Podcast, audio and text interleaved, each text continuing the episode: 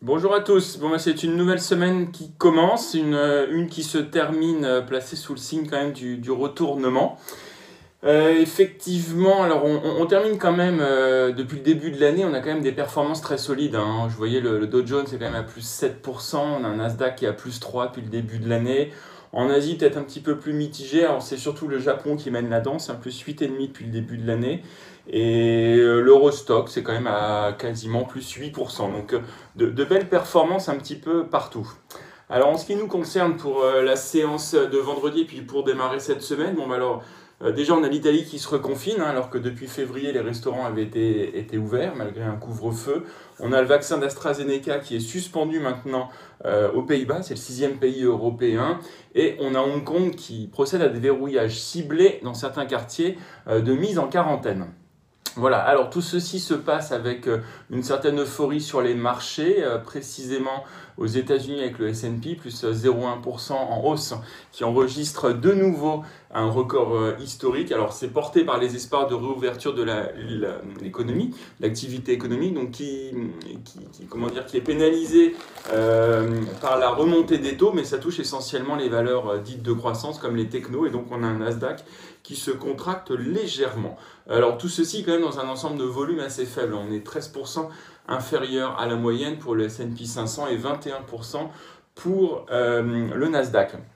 Euh, il faudra à noter quand même qu'on a eu des, statistiques de prix à la production qui étaient pile en ligne euh, vendredi. En Asie, alors c'est un peu en ordre dispersé. On a le Nikkei qui résiste bien alors que le Shanghai est quand même en, en net recul. Alors on a eu d'un côté des, chiffres euh, tonitruants sur la production industrielle en Chine qui grimpe de près de 35% sur un an des ventes de détail également en hausse de 34%.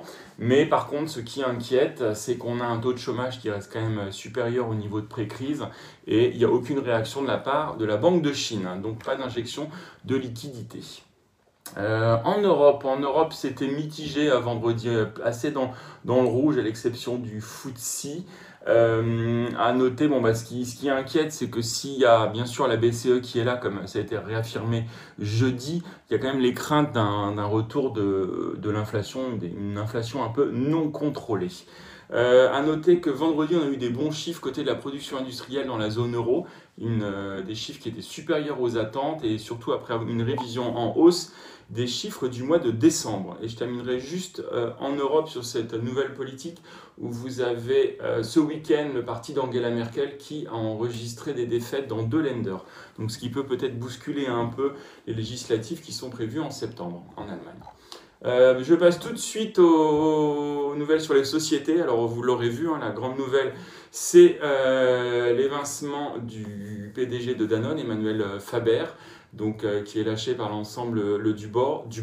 Il est remplacé par Gilles Schnepp, l'ancien PDG de Legrand. Et donc l'activiste Bluebell s'est dit extrêmement heureux de cette décision, parce que c'était lui qui était notamment, qui menait une fronde euh, pour faire évoluer euh, le management. Côté des foncières en France, ICAD hein, qui va payer le solde de son dividende 2 euros en action à 80%. Vous avez Volkswagen hein, qui envisagerait, alors c'est selon une nouvelle Reuters, de supprimer près de 5% de ses effectifs, c'est 4000 emplois, et ça serait une charge exceptionnelle de 500 millions d'euros. Euh, AstraZeneca, que je mentionnais tout à l'heure, bah, face au, au, déréférencement dans de nombreux pays européens, euh, le groupe euh, dit n'avoir trouvé aucune preuve d'un risque accru de troubles de la coagulation pour son vaccin. Et par contre, il ne pourra pas tenir son nouvel objectif de livraison de 30 millions de doses à l'Union européenne d'ici la fin du mois. Et j'en ai terminé pour les grandes capis. Je vous laisse la parole à Nantes pour les mid and small. Bonjour, je commence avec Osé Immunotherapeutics qui annonce lancer une collaboration avec l'association française Arcagie Gynéco pour l'évaluation de son produit Tedopi dans le cancer de l'ovaire.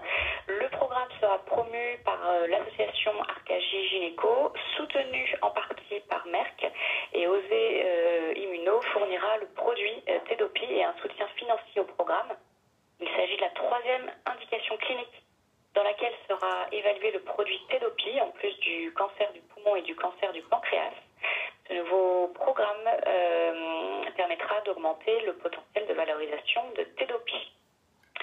Et Enertime, euh, spécialiste des pompes à chaleur pour l'industrie et pour la production d'énergie renouvelable. C'est le point sur les quatre dossiers d'appel d'offres qu'il a déposés. L'un a été euh, retenu et représente un montant global de 6,4 millions d'euros pour un site du groupe Veralia. Un autre n'a pas été retenu, doit être retravaillé et représenté. Et le dernier est toujours en cours d'instruction. Voilà pour Nantes ce matin. Merci Céline. Je continue euh, changement de recommandation broker. On a Total dont le prix est augmenté à 48 euros par HSBC et Stellantis, le prix est revu à la hausse à 20 euros par JP Morgan. En termes d'agenda, euh, essentiellement l'indicateur manufacturier de la Fed de New York cet après-midi. Lionel, partie technique Oui, bonjour à tous et toutes. Le CAC en couverture se situe vers 6060 donc euh, à peu près stable, même en légère hausse par rapport à la couture de vendredi. Euh, toujours en zone de surachat à court terme. Notez que le CAC est un petit peu plus fort à court terme que les autres indices. Il réalise de nouveaux plus hauts locaux alors que euh, ce soit taxes reçues. On plus haut que le, que, que le 11 mars, mais n'ont pas dépassé.